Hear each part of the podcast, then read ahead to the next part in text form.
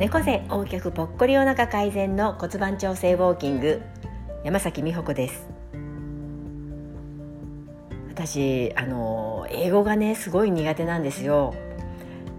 学生時代英語の,、まあその授業ですね出ていて苦手だったかって言ったら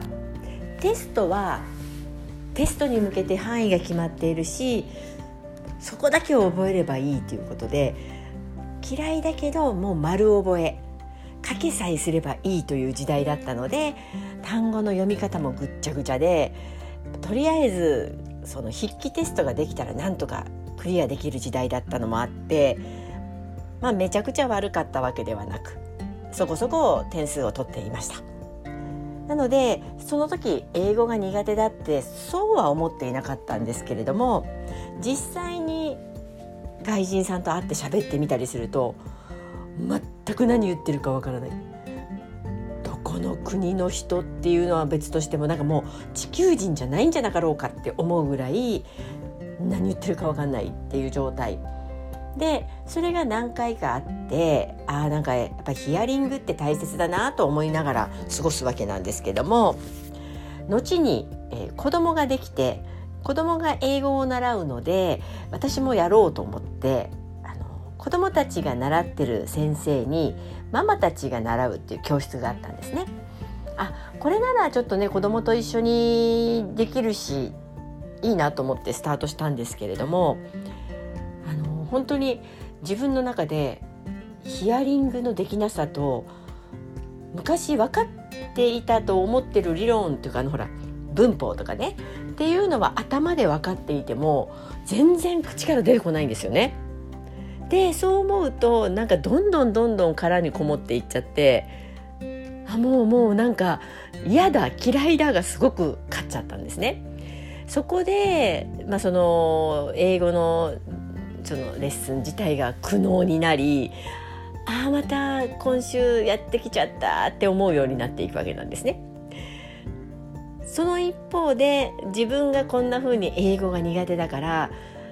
もっとね広い世界に行きたいと思えば英語はやっといた方がいいっていうのもあって、まあ、息子には英語だけはやっとけと。すごい強く言ったりしてあの息子もやっぱり嫌だったんでしょうけど、まあ、私に言われたんで仕方なくその英語の教室に行ってたみたいですが私と同じようにやっぱりなんかそのコンプレックスというかなんかすごく嫌なことがあったみたいです。一回あの英語から帰ってきた時に泣いてたことがあってでその次の英語から行きたがらなかったんですけどまあなだめて行かせました。でそしたらねやっぱりどんどんどんどん英語嫌いになってたみたいです。知らないところで親子でどんどん英語を嫌いになるという事態が起きていましてでなんかね中学校に入った時あの初めての英語のテストっていうのがあってそこで単語のテストがあったんですね。で息子がだからやっぱり苦手だな嫌いだなって言いながら私はですね自分のことをこう棚に上げて英語だけはやっとった方がいい頑張りって言ってたんですけれどもその英語の単語のテストであの20問ぐらいあったのかな？それで息子が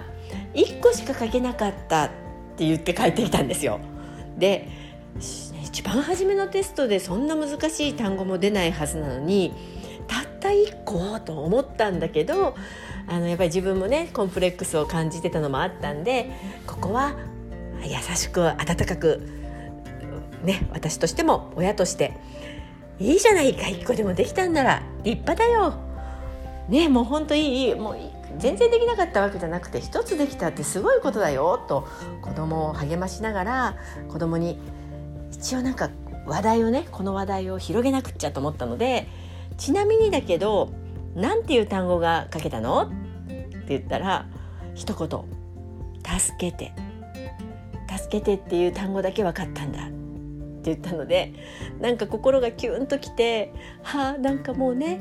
うちの息子の気持ちが初めて出たものがその単語だったのかと思って「あるね」って言って大笑いしたんですね。いいそれも生きる術だよ助けてって言葉さえ分かれば生きていけるよすごいねって言って褒めた後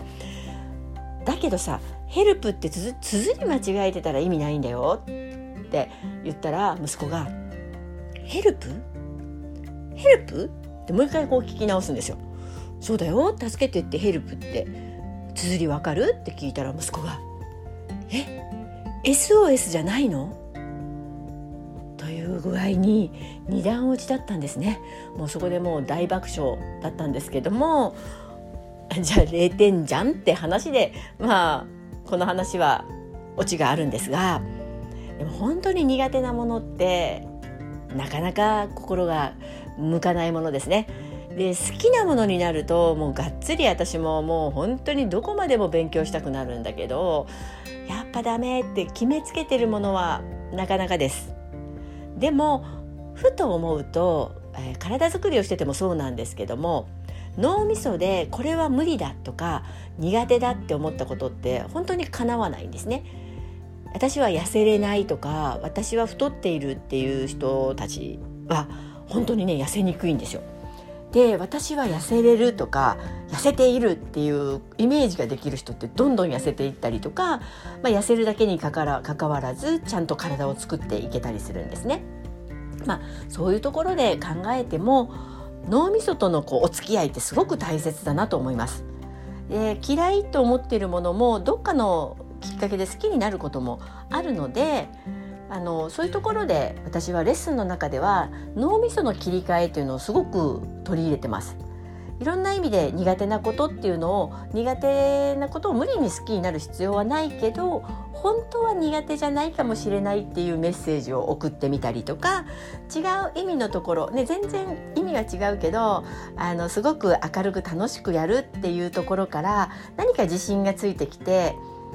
なんかふとしたきっかけに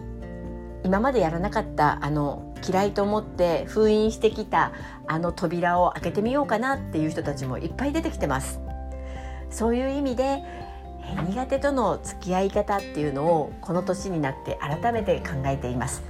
なので、えー、私もね今ね英語を苦手とは言ったんですけれどもやっぱり英語もねやめないでいようと思ってます。そして少しずつ何かのきっかけにパッとこう花開く瞬間をもう一度体感することで違うところでも何でもできる私っていうところを強くイメージできるそんなことを、うん、頭に思い浮かべながら苦手な英語やあのやめずに続けている状況です。骨盤調整ウォーキング山崎美穂子でした。